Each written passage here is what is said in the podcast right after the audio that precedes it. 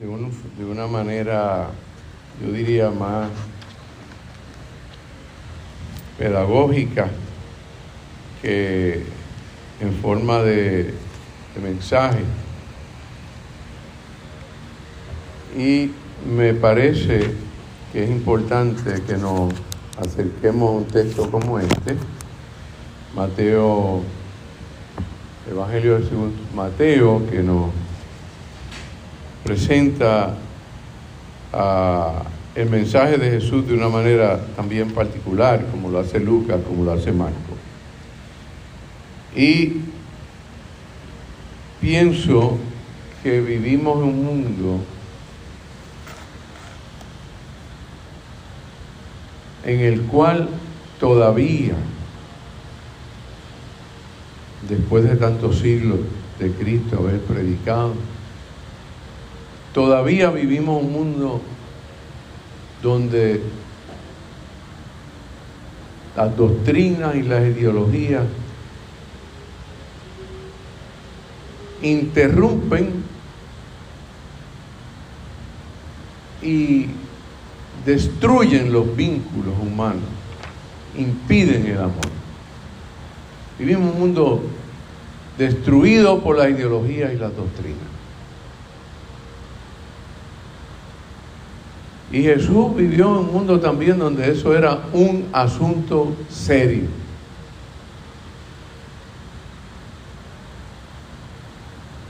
Y vemos a lo largo de los evangelios en Mateo lo vemos, pero lo vemos también en Lucas, en Marcos, en Juan. Bastante consecuente que Jesús siempre era misericordioso, bondadoso, empático, pero era crítico, muy crítico. ¿Con quiénes fue Jesús? Duramente crítico. Duramente. Nada menos y nada más que con los escribas y los fariseos. Y me da la impresión que continuamos viviendo en un mundo farisaico, dominado por los escribas. Y me voy a explicar.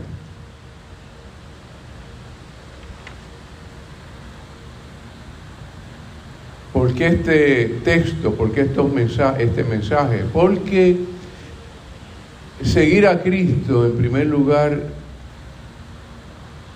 y quisiera enfatizar mucho en eso, seguir a Cristo requiere superar cualquier pensamiento ingenuo. El cristiano, la cristiana no puede ser, no puede darse el lujo de la ingenuidad. No puede haber ingenuidad. Y lo segundo que no puede haber en el cristiano y la cristiana, jamás, jamás fanatismo. No hay espacio. Y se sustenta en los evangelios claramente. Si con algo Jesús tuvo conflicto con los fariseos y los escribas y sus discípulos, y por eso le dice a sus discípulos eso que le dice aquí, estamos, estamos claros, ustedes no entrarán en el reino de Dios a menos que practiquen la justicia mucho o mejor que los maestros de la ley y los fariseos. Los maestros de la ley los escriban. ¿Qué divide este mundo? En todos los aspectos religioso, social, humano, el mundo está lleno de doctrinas y de dogmas.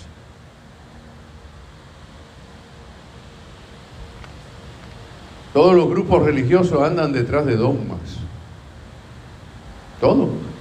Los bautistas, los presbiterianos, los pentecostales, los metodistas, los episcopales, los católicos. Todos están viviendo a partir de dogmas.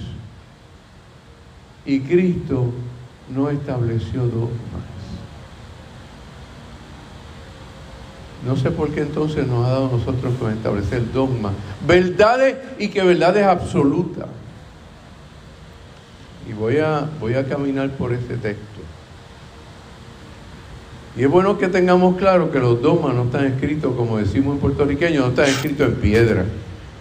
Los dogmas son referentes que las iglesias y las religiones han creado en el camino. No hay verdades absolutas. Porque la única verdad es Cristo.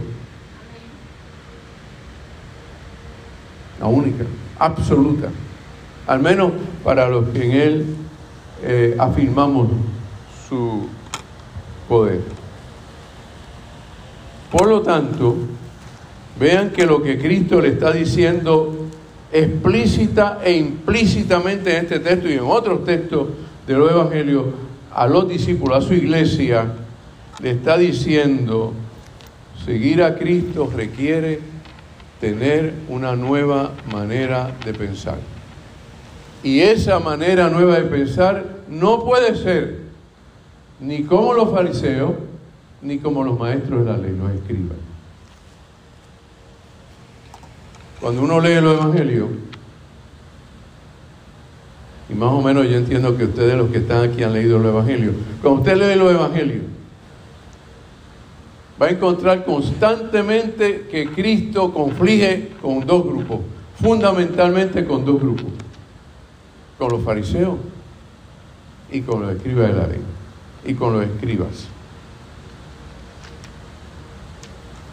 ¿Quiénes eran los, los escribas?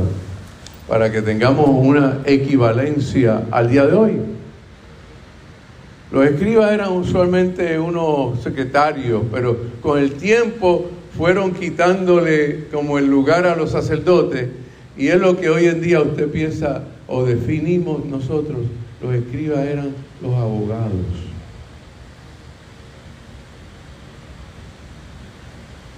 los escolar, los expertos en la ley. Wow. Cristo entró en conflicto con los abogados. ¿No les parece interesante? Y radical. Y los fariseos. Los fariseos en cierta manera eran, voy a tratar de buscar equivalente, eran como un partido.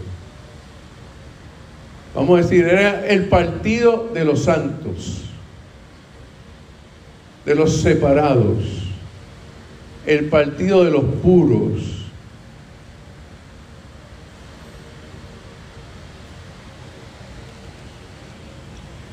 Y los escribas quienes dominaban el Sanedrín, mayormente, algunas veces más, algunas veces menos, pero los saduceos dominaban el Sanedrín. El Sanedrín era como la legislatura, vamos a ponerlo así. Estoy buscando equivalentes para que no entendamos. Pero también los fariseos estaban allí. Y ustedes saben que hoy los políticos en la Cámara y el Senado buscan asesores. ¿Ah? Asesores. Como que las cosas no han cambiado mucho, de ¿Quiénes eran los asesores de los que escriban? ¿Quiénes ustedes creen? Los fariseos. Perdón, ¿quiénes eran los asesores de los fariseos? Los escribas. Eran los que le interpretaban la ley, los que le hacían las interpretaciones para que las aplicaran. Pero algo de los fariseos, Jesús lo dice, Jesús se lo dice en muchas ocasiones, de diferentes maneras. ¿Se acuerdan cuando Jesús dijo, porque no pueden servir a los señores, no pueden servir a, a, Dios y a Satán a la misma vez? ¿Verdad que Jesús dijo muchas cosas? ¿Saben a quién iba dirigido eso? A los fariseos. Porque el fariseo quería ser puro, santo, piadoso. Le gustaba vestirse bien chilling para que la gente los admirara cuando pasara. Que muchos saben de Biblia. Qué puros son. Qué santos son. Le gustaba que la gente lo, le, diera coba. ¿Saben qué es coba, verdad? Le diera, lo halagaran, lo ensalzaran. Porque el fariseo quería ser puro, santo y separado, pero a la misma vez quería, tú sabes, a social y económicamente para vivir una vida. ¿ah?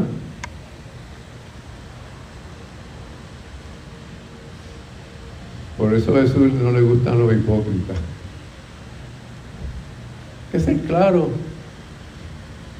Y vean que todo esto tiene que ver con el mundo en que vivimos. Porque no sé si no tienen que estar de acuerdo conmigo, pero yo entiendo que este mundo está lleno de fariseos y de escribas. Dominan el mundo los escribas, los abogados dominan el mundo.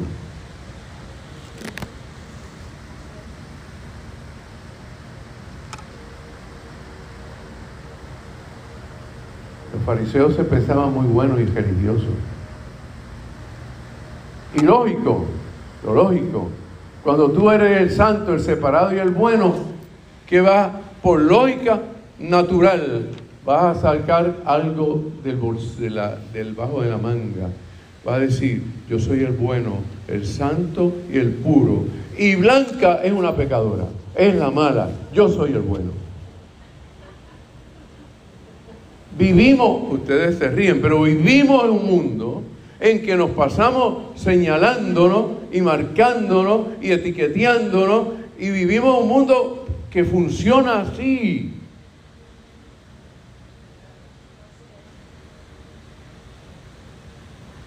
No hemos podido acabar con el odio. Más de dos mil años de cristianismo en Occidente y no hemos podido acabar con el odio ni con el rencor, ni con el prejuicio, ni el discrimen. Y Jesús le dice a los, a los discípulos de él, y tengo que repetírselo a ustedes, que la justicia de ustedes jamás sea como el fariseísmo o los escribas.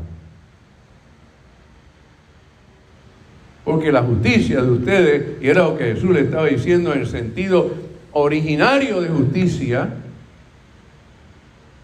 la justicia de ustedes tiene que pensar, tiene que constituirse y iniciarse con el amor, la misericordia, la piedad, la apertura, la elasticidad. Y Jesús, si ustedes ven los evangelios,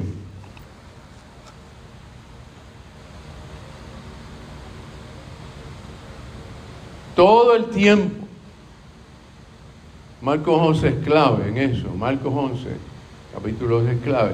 Todo el tiempo estaba en conflicto con estas dos secciones, sectores de la sociedad hebrea. Todo el tiempo. Aparte también con los sacerdotes, a los que le dijo que eran unos ladrones. Uno piensa que Jesús vivió una vida así tranquila, una vida así suave, chilling, sin conflicto, sin problemas, sin meterse con nadie, tirándole la toalla a todo el mundo. Pues no. Jesús caminó, predicó, andando, fastidiando a la gente que quería a oprimir y aplastar a los demás. Porque había mucha gente en el pueblo judío pobre, en la miseria, viudas, mujeres abandonadas, niños echados a un lado. Y estos fariseos, estos escribas, vivían de la doctrina y se olvidaron del amor. Y hoy vivimos un mundo. Me da bochorno ajeno ver tantos templos.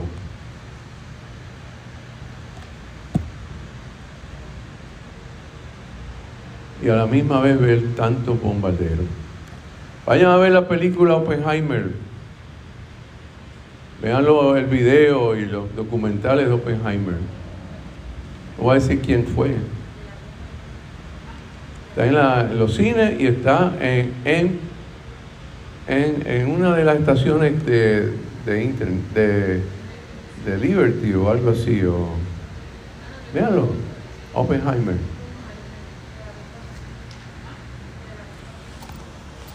Porque esto, esta manera de Jesús predicar y plantear las cosas, tiene que ver con algo bien importante que hace falta hoy. Es que el cristiano o la cristiana tiene que aprender a pensar. Odulio, hay que aprender a pensar. Pensar. No podemos pasar la vida así porque sí. Jesús exige eso. La palabra, el Evangelio lo exige. Lo exige.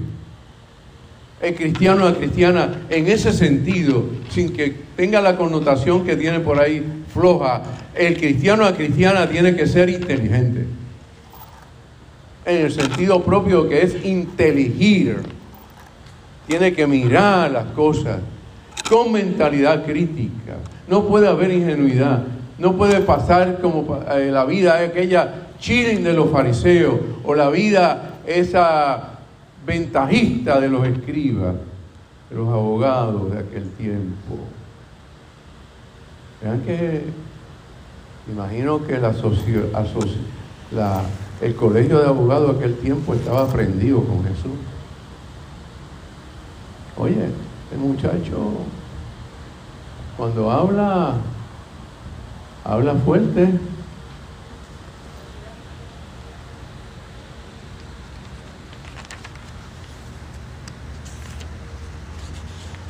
Ay, Cristo, ¿quiénes entrarán primero en el reino? ¿Se acuerdan de ese texto? ¡Wow! Imagínense cómo se pondrían los fariseos y los saduceos y los escribas cuando Jesús dijo, ¿quiénes van a entrar primero en el reino? Uh, ¿Quiénes son los primeros, los últimos? Eso era un fastidiador, rompía el orden.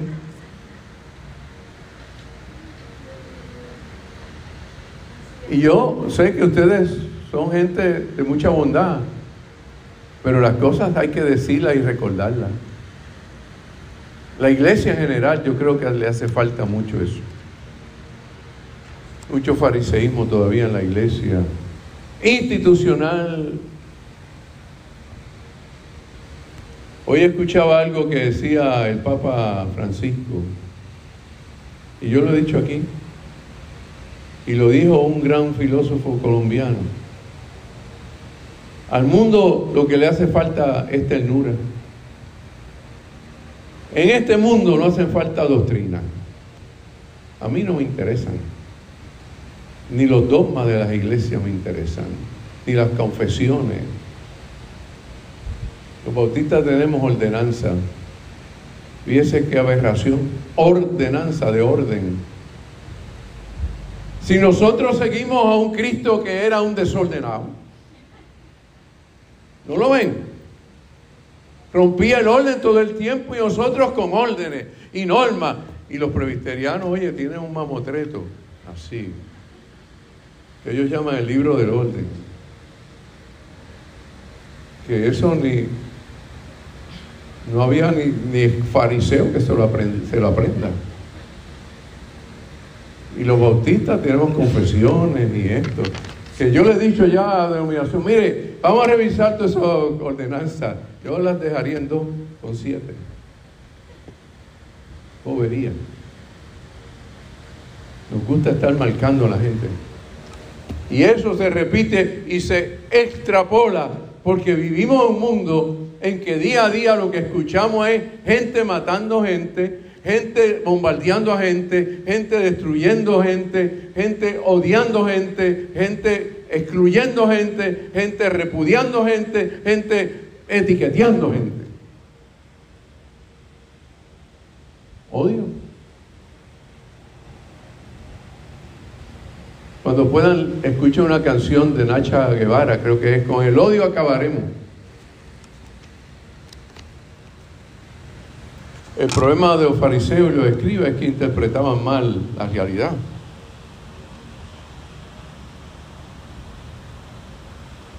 Para los escribas y los fariseos, todo era recompensa y castigo, punitivo. El mundo se dividía entre los buenos y los malos, santos y pecadores. Ese es el problema de, los fariseos, de los escribas y de los saduceos también. Que los saduceos, los saduceos, los saduceos no creían ni, ni en la luz eléctrica, pero eran religiosos. Los saduceos dominaban el templo, hacían negocio con los romanos, enriquecerse y controlaban la finanza del templo en parte. Pero no creían ni en la resurrección, en nada creían. Y este mundo está caminando por ahí. Vivimos un mundo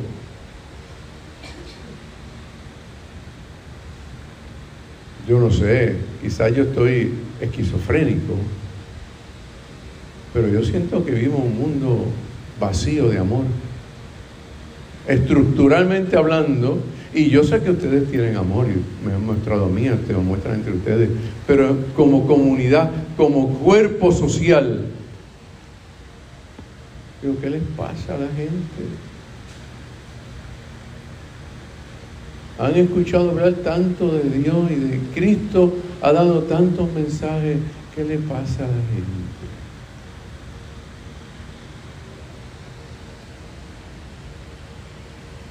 La gloria, los fariseos querían gloria y prestigio para ellos.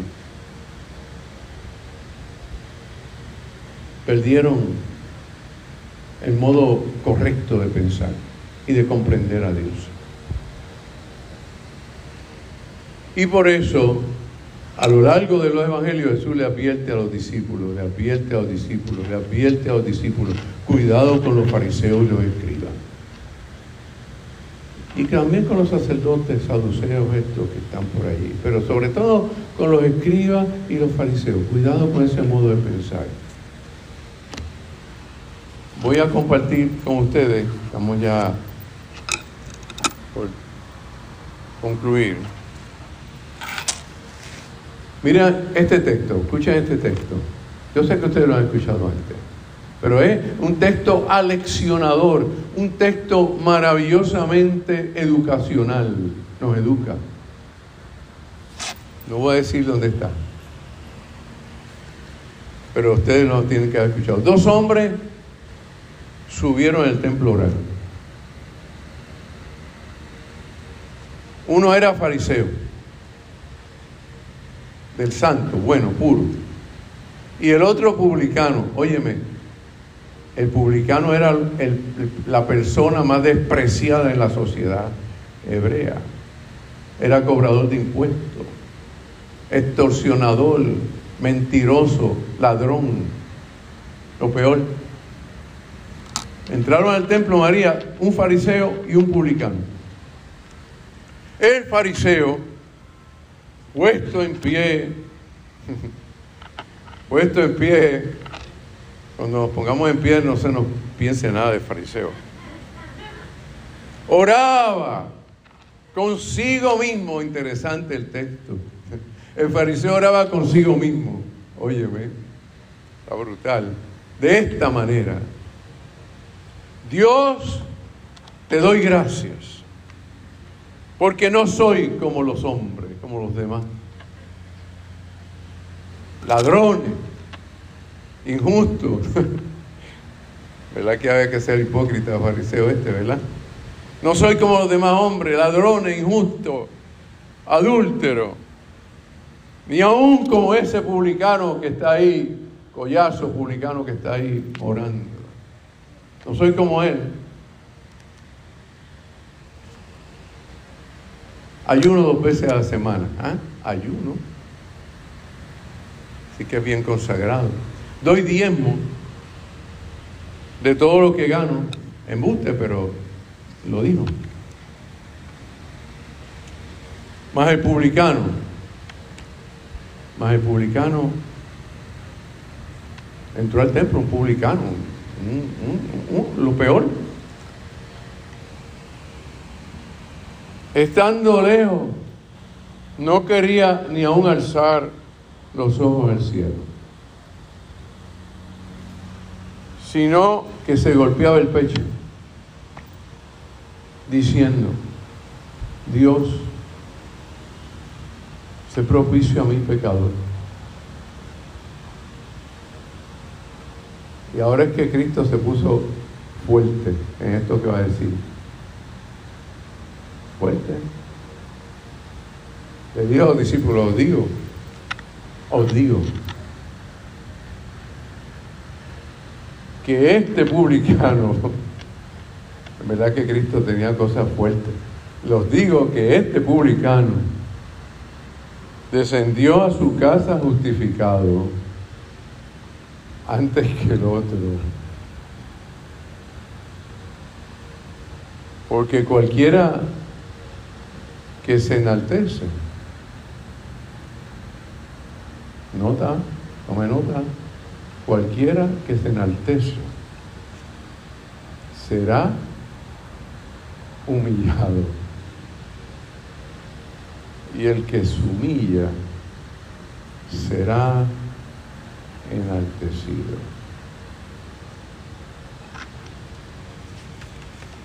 Palabra con luz y con pimienta.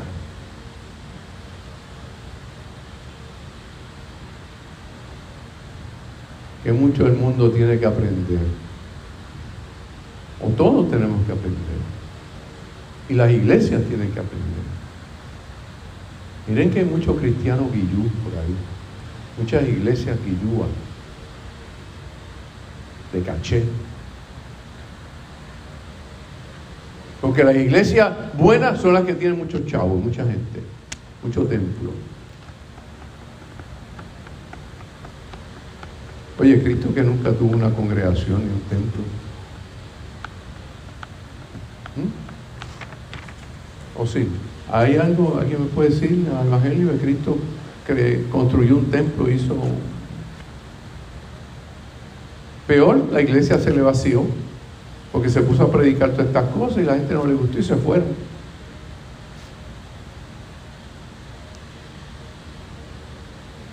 Termino, hermano y hermana, porque necesitamos tratar, tratar, tratar, tratar en este mundo lo que Cristo dijo, practiquen la justicia, la equidad, la misericordia,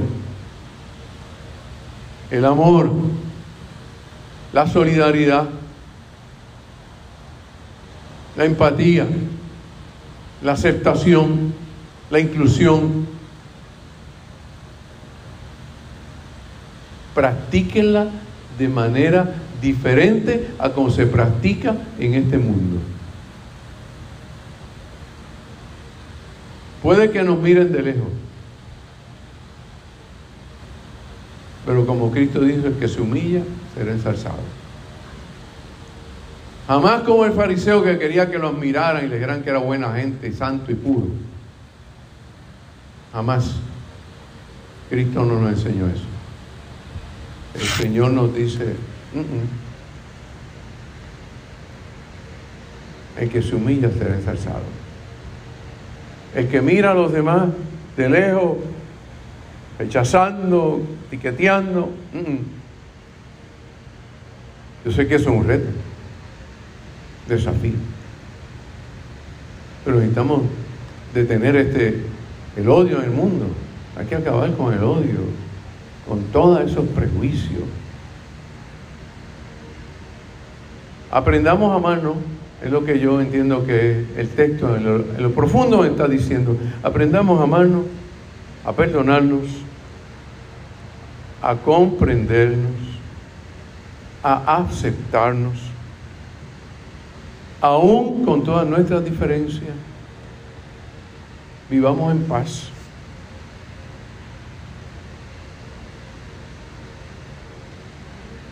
Vivamos en paz y que el mundo sea un mundo diferente. A Cristo le costó la vida predicar esto.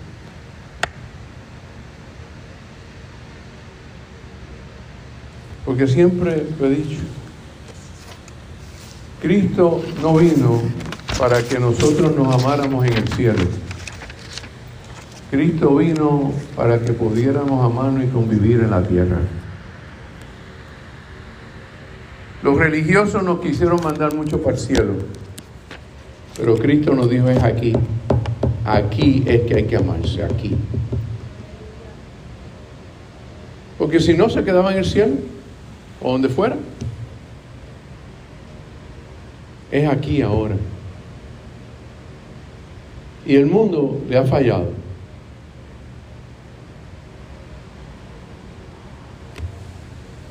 ¿Cuántas cosas? Nosotros fuimos, quiero dar testimonio, el miércoles fuimos, pasamos bien. Primero que nos tomamos un café que María nos obsequió, poderoso.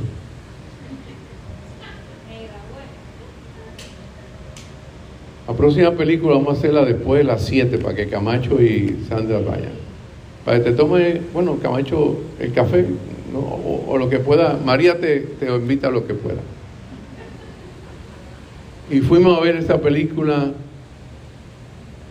Eh, Sound of Freedom. Vean esta película. Prepárese mental y emocionalmente para verla. Porque es heavy, emocionalmente hablando. Pero hay cosas que hay que ver para uno crear conciencia y percatarse. Porque algunas veces en el mundo sin darnos cuenta de lo que está pasando. Y perdemos el tiempo en cosas insubstanciales. El cristiano, la iglesia, tiene que prestar atención a lo que es fundamental, a las cosas secundarias. liquídelas.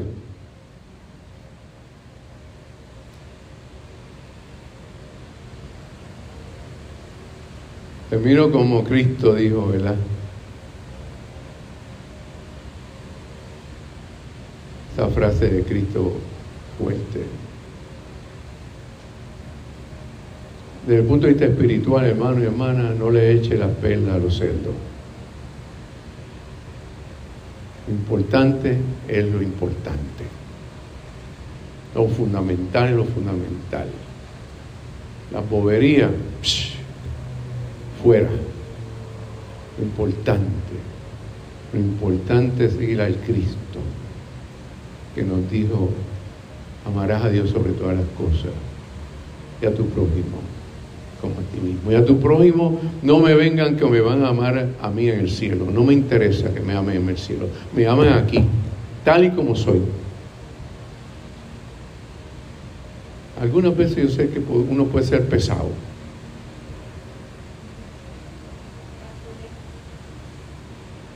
Cristo fue bien pesado. Imagínate. Imagínate. Todas esas cosas que le dio esa gente, que eran los que dominaban la religión, la política y el orden y el poder. Y Cristo le bajó fuerte todo el tiempo. Lo odiaban.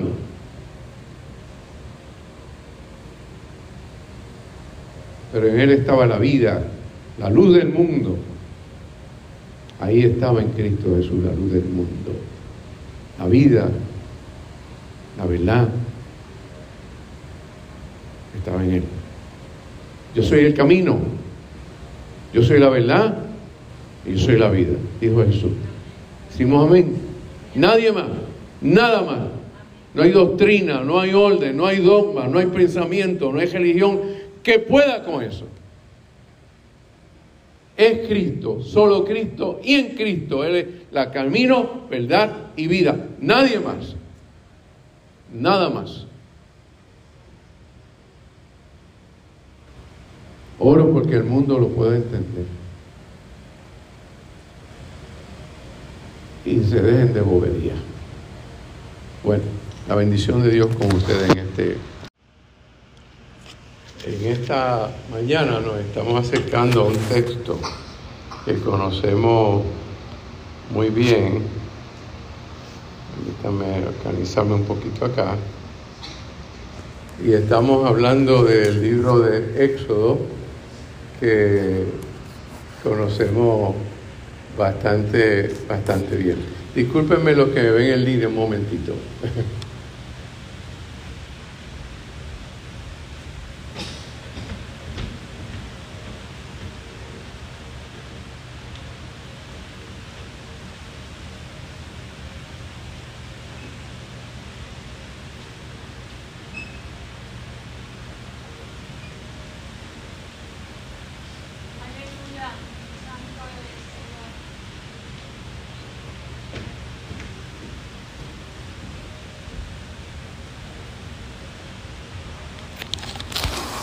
Bueno, estamos aquí nuevamente. Así que yo lo que quiero en esta mañana es mirar este texto desde la realidad y pienso que nuestra hermana Blanca lo captó desde la realidad de nuestros tiempos. Y ciertamente eran momentos difíciles en el pueblo de Israel. La historia anterior dice que estaban, el pueblo de Israel estuvo en Egipto esclavizado por muchos años. Eh, Yahvé intenta liberar al pueblo de la esclavitud. Situación difícil también, la esclavitud. Y si ustedes, me imagino que han leído esa historia de la Biblia, vinieron las plagas, pero el faraón tenía, era duro de servir y no dejó salir el pueblo y entonces Yahvé le dice a Moisés, hay un evento crítico en, la vida de Moisés y en el camino Yahvé le dice a Moisés, pues vamos a dirigir este pueblo hacia la tierra prometida. Pero para pasar a la tierra prometida hay que caminar por el desierto y hay que enfrentarse al mar. Es decir, que la tierra prometida no está fácil de alcanzar. Ven la, la imagen, la metáfora. Y uno piensa que este texto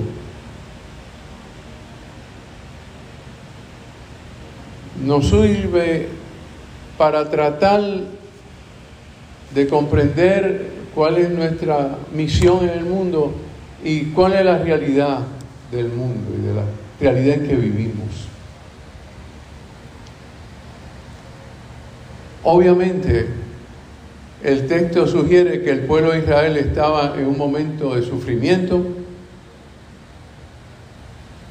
estaba en un momento de desasosiego, estaban en un momento de confusión, sugiere el texto. Llegan a decirle a Moisés, y eso nos puede pasar a todos nosotros, ¿por qué, ¿por qué no nos dejaste allá en Egipto mejor esclavos y nos metiste para acá, para el desierto? Y míranos ahora, ese ejército detrás de nosotros que nos va a aplastar y me imagino que veían eh, la nube de polvo de los carros de Faraón y todo el ejército detrás de ellos y de lejos, y le dicen a Moisés, óyeme, pero tú nos has puesto en esta situación. Y interesante, ¿verdad? Así que el pueblo estaba en una situación de incertidumbre, de sufrimiento, de confusión, de miedo. Y pienso que vivimos en tiempos en que sentimos miedo. En la vida cotidiana sentimos miedo de vivir en el mundo actual. Sentimos temor. Imagine, leí una historia, una noticia, mejor dicho, en estos días de una, dos hermanas y el hijo de una de ellas en Colorado, vivían en Colorado Spring, y se fueron a las montañas rocallosas en Colorado a vivir en una casa de cabaña. Porque ya entendían que no podían soportar vivir en el mundo en que estamos. Hace poco los encontraron muertos los tres.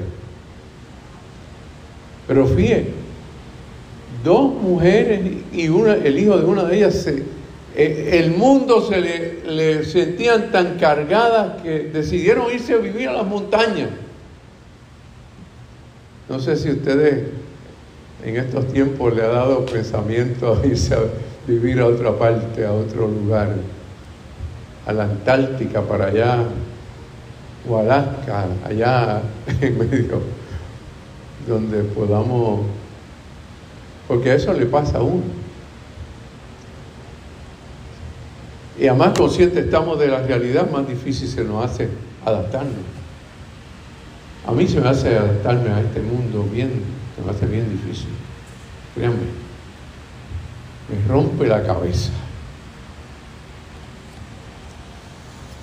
Y muchas veces sentimos impotencia porque no podemos comprender el mundo en que estamos. Es lo que dice algunas veces nuestro refranero, es sentirnos entre la espada. ¿Han escuchado ese refrán? En Chicago se escucha ese refrán. Estar entre la espada y la pared. Aularia.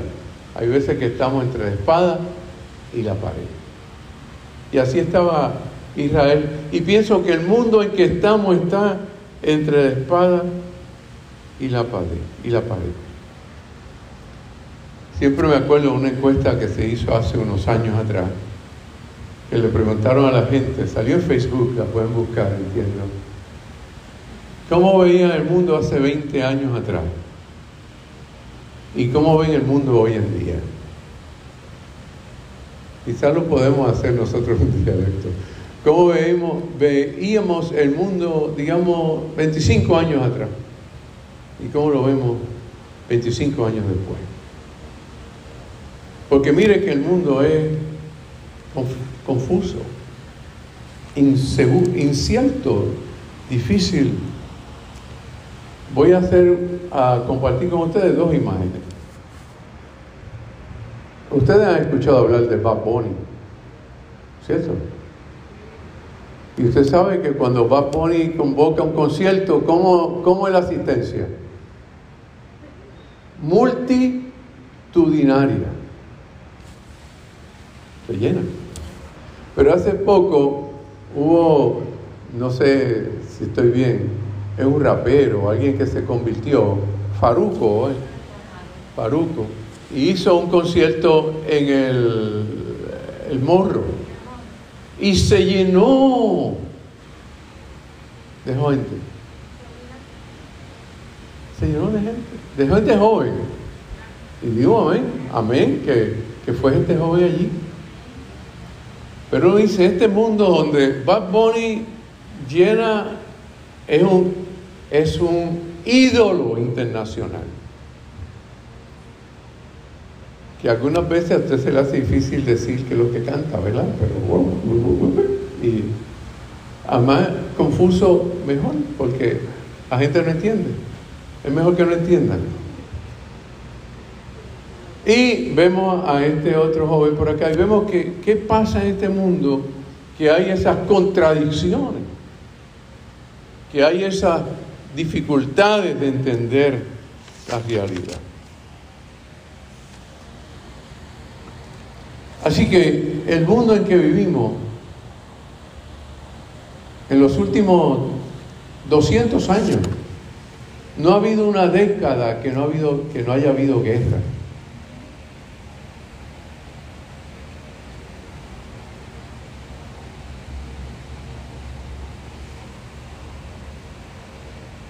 Nosotros en Puerto Rico se habla mucho de feminicidio y toda la violencia contra la mujer. Imagino allá en Chicago también está.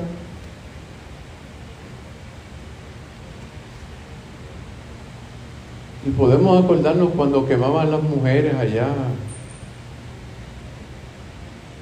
en la contrarreforma y otras cosas más. Quemaban las mujeres porque, pues porque las mujeres empezaron a pensar y a tener el conocimiento y a saber de ciencia y todo eso. Y sí que vivimos en un mundo en que estamos como estaba el mundo, el pueblo hebreo en Egipto. Eso es lo que quiero decir esta mañana. Estamos en la esclavitud, en el mundo esclavo.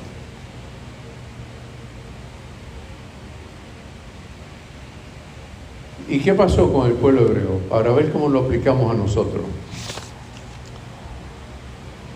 Miren la pregunta que le hacen los hebreos a Moisés.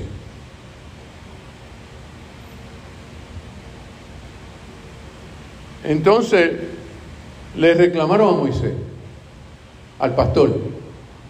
Oye, pastor, ¿acaso no había sepulcros para nosotros en Egipto? ¿Acaso no había donde enterrarnos a nosotros en Egipto? Que nos sacaste de allá para morir ahora en el desierto. Oye, ¿por qué tú nos sacaste? Nosotros allá por lo menos éramos esclavos y teníamos de morir o qué sé yo. Nos daban migajas, pero ¿para qué? Le dice el pueblo, ¿para qué nos sacaste de Egipto? ¿Para qué?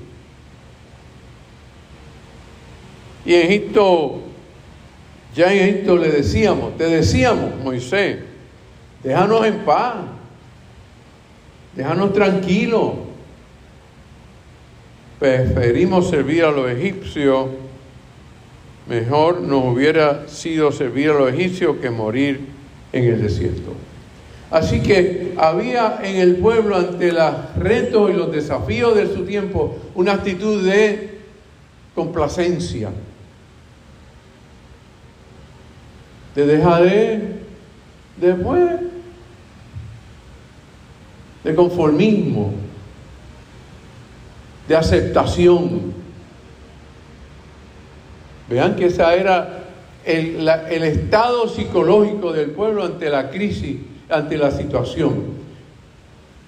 Y algunas veces nosotros ante los graves y grandes desafíos de la vida, nos queremos complacer y, aceptar las cosas y estar en actitud de complacencia.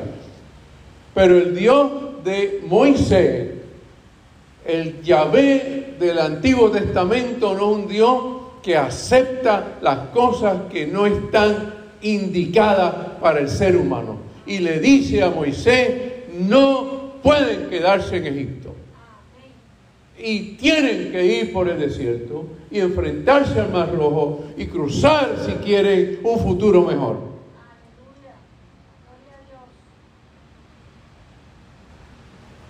Y es interesante la respuesta que le da Moisés. Le dice, imagínense lo que dice Moisés. El pueblo está en su casa de campaña, Moisés dice, levántense y recojan que nos tenemos que ir. Y miran hacia atrás y ven toda la caballería y toda la almería y todo el ejército de Egipto. Y ellos que tendrían serían algunas joyas y qué sé yo, ni qué, y algún, algunos palos. Y ven ese, esa nube de polvo de ese ejército que viene para él. Lo va a acabar. Y Moisés se atreve a decirle a ese pueblo, no tengan miedo. Óigame. no tengan miedo. María, ¿qué tú crees? No tengan miedo, no tengan miedo. ¿Cómo que no tengamos miedo? Qué desafío, ¿verdad? Qué desafío.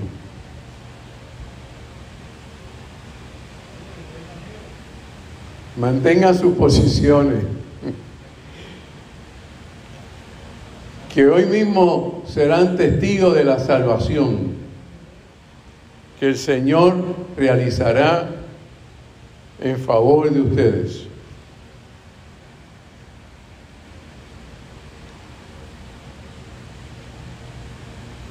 Es tremenda esa respuesta.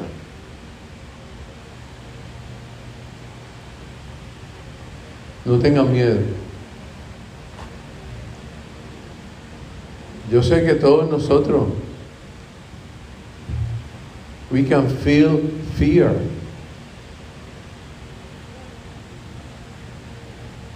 Confusion. No tengan miedo que Dios va a obrar en medio de todo esto.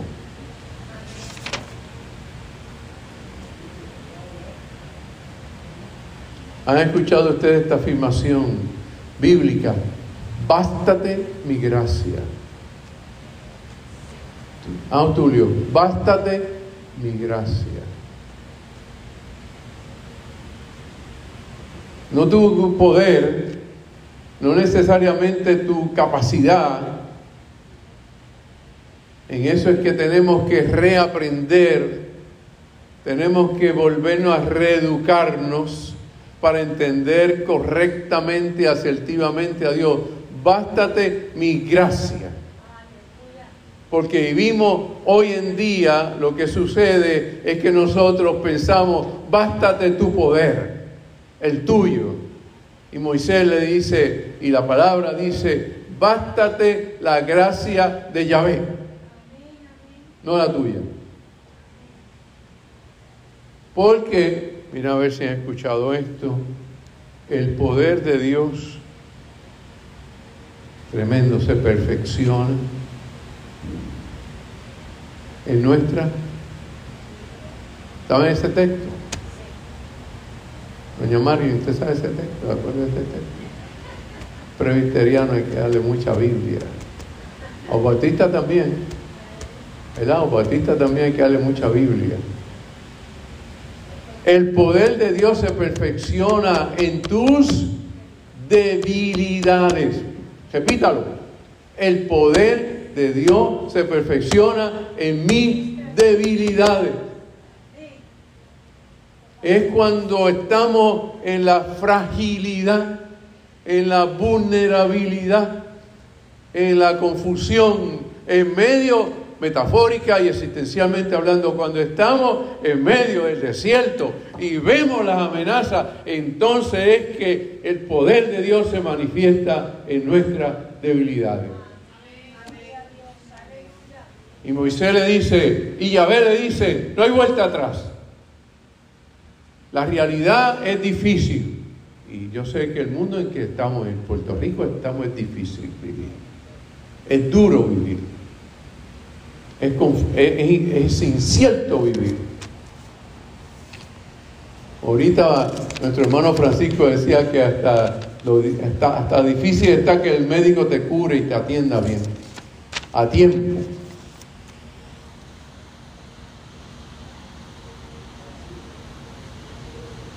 Los primeros que se opusieron a la reforma de Obama de servicios médicos universales, ¿sabe quiénes fueron, verdad? La Asociación Médica Americana. Porque le tocaba los bolsillos.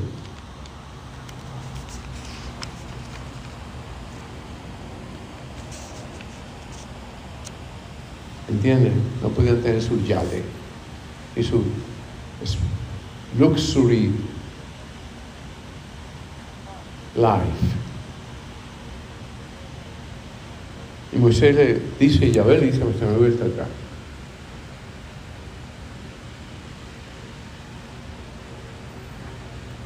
Está quieto, dice Moisés al pueblo. Qué frase tremenda. Mira que Moisés le dice al pueblo, ustedes quédense quietos. Que el Señor va a presentar la defensa de ustedes.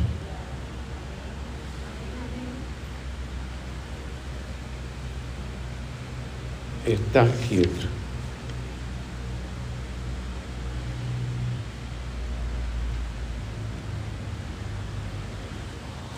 Realmente hay momentos en que el pueblo de Dios, el mundo, la gente de conciencia, tenemos que detenernos y profundizar en la espiritualidad, spirituality, toma de conciencia, profundidad, mirar profundo, ir adentro de uno mirar el mundo y ver la potencia de Dios, pecatarnos de la potencia de Dios. Estad quietos, que el Señor obrará por ustedes.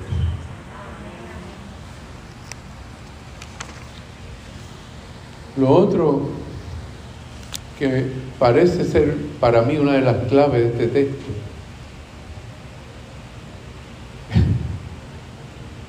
es que Yahvé, Moisés va donde Yahvé, en oración, ¿no? Y en, comunión.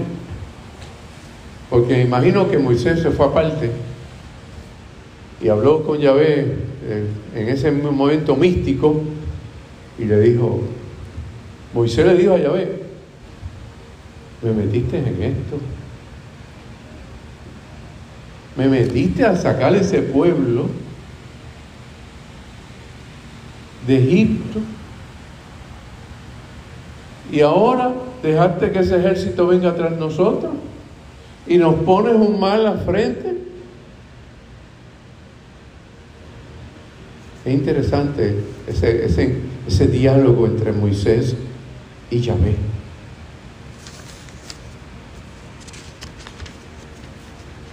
El Dios del Antiguo Testamento es único. Es interesante ese diálogo porque Moisés está reclamándole a Dios, está diciendo, ¿qué pasó? Me metiste en este lío, me pusiste a dirigir este pueblo y ahora me, me acorralas. Y yo estoy clamando a ti. ¿Y sabes cuál fue la respuesta de Yahvé, del Dios de lo alto, a Moisés? Tremendo. ¿Por qué tú clamas a mí?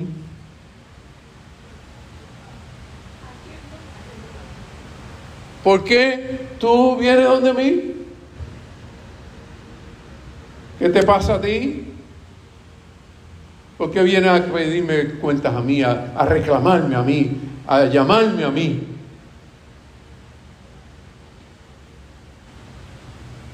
¿No le está contradictoria esa respuesta de Yahvé, de Dios a, a Moisés?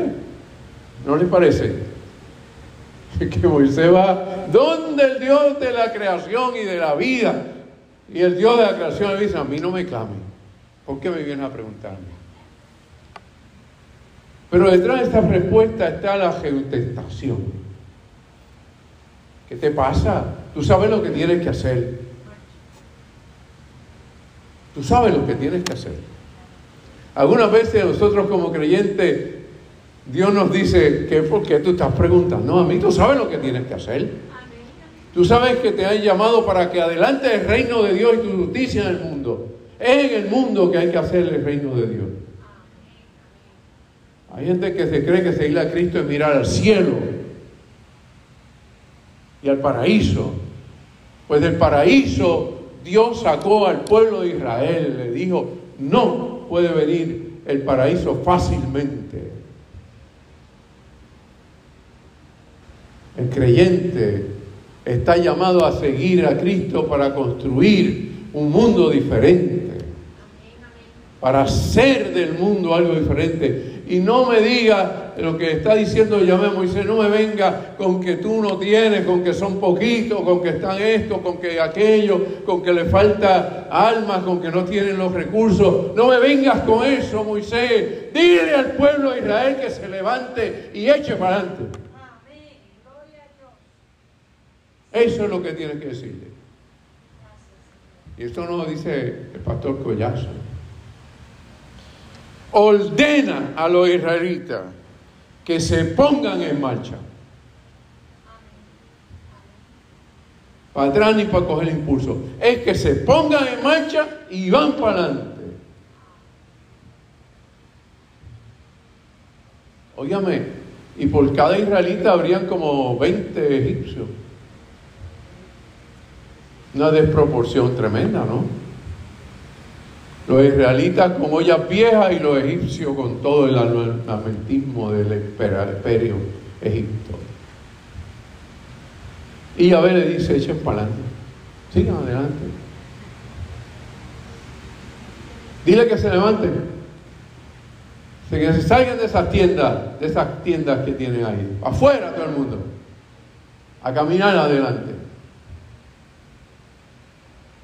Y Moisés no me preguntes más. Ya tú sabes lo que tienes que hacer.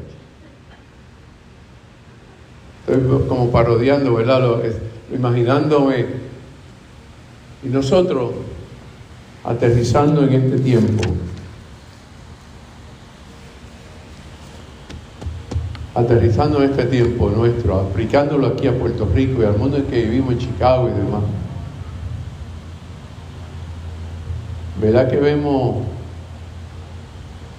en cierta manera los ejércitos de la muerte alrededor nuestro, la violencia, el odio, el racismo, el discrimen, del egoísmo, la avaricia, el ejército del afán de riqueza, el ejército de la envidia, del fanatismo, de la codicia, de la apariencia, de superficialidad. Es el ejército de nuestro tiempo, ejército de la guerra, del afán de poder, de prestigio, de superioridad.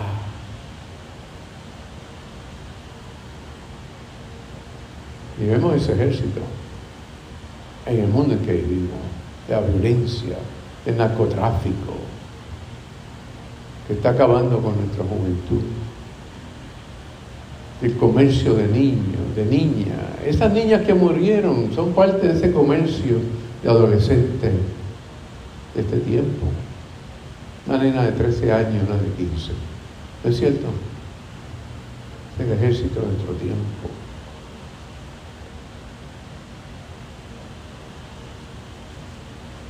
Donde mueren niños de, dos años, creo que. ¿Se acuerdan de aquello donde fueron y iba a matar a uno ahí en Levittown? Creo que fue en Cataño y mataron a un nene de dos años porque tirotearon a la gente en un cumpleaños.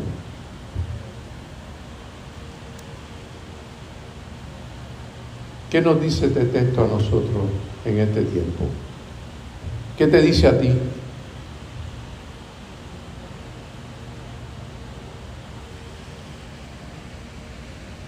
Yo pienso que este texto dice que quiera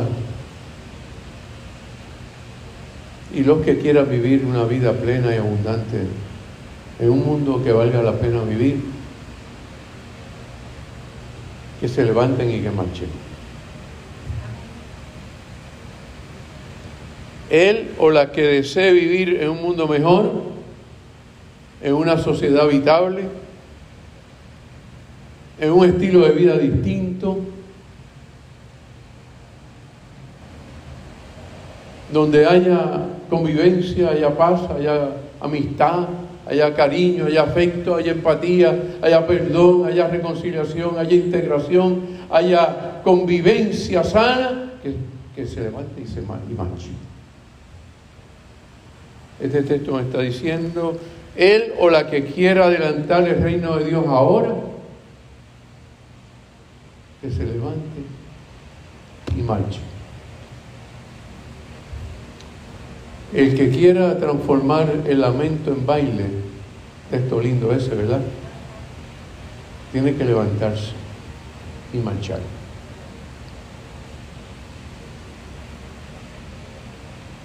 Porque entonces él convertirá tu lamento en baile. Pero para que tu lamento se convierta en baile, tienes que levantarte y marchar. En lo personal y en lo social. Porque nos lamentamos del mundo. Y haga algo. Diga algo. Hable. Piense yo pienso es que la gente de este tiempo, uno de los síntomas de este tiempo, que la gente ni lee ni piensa. No pensar por pensar, pensar críticamente. Óigame, si hasta el refrán te lo dice, no todo lo que brilla es oro, para usted saber que no todo lo que brilla es oro, tiene que tener mente crítica, critique always critique. No puede ser usted ingenuo. Porque no todo lo que brilla es oro. El ingenuo piensa de todo lo que brilla es oro. Pues el cristiano la cristiana no puede ser ingenuo. Tiene que ser crítico, inteligente, crítico, lector, investigador, analítico, analítica. Siempre.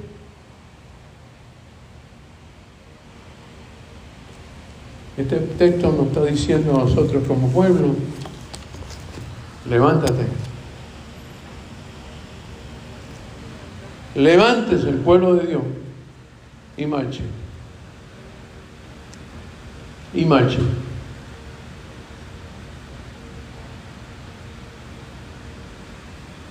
Para atrás y coger y para coger el pulso. Habrán mares rojos por delante y los hay. ¿No es cierto? Los hay. Realmente, realmente los hay. En todos los obreros los hay.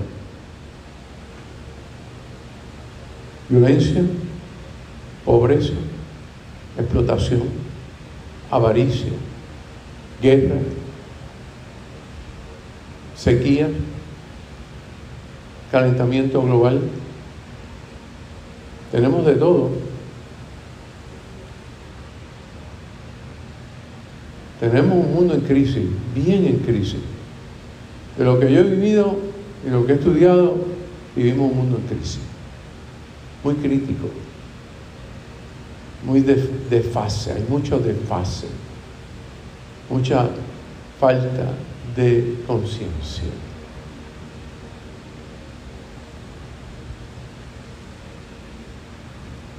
Y Dios le dijo a Moisés, y ese pueblito de Israel que tome conciencia de lo que realmente es su responsabilidad.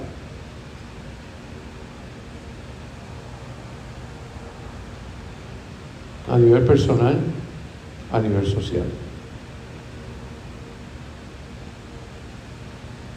Moisés, ¿por qué tú me preguntas a mí? Me dice Yahvé, ¿para qué? Se supone que tú sepas lo que tienes que hacer. Hazlo. No pregunte, hazlo. El Dios nuestro se las trae. A nosotros quizás nos gusta que Dios sea el que nos consuele siempre y nos pase la mano siempre. Y Dios consuela, enjuga las lágrimas y te acompaña. Pero cuando te tiene que sacudir, te sacude. Cuando te tiene que retar, te reta. Cuando te tiene que llamar, te llama. Y cuando te tiene que decir, sigue adelante, sigue adelante. Te juego la lágrima, te paso la mano, te abrazo, te consuelo, pero no te voy a ñoñar. Esa palabra es puertorriqueña, ¿verdad? En Chicago se usa palabra todavía, añoñar. Dios te hace en English pampering. Dios es pampering pampering, but also is a challenger. Always, always. Dile al pueblo de Israel que se levante y marche. Amén. Aleluya.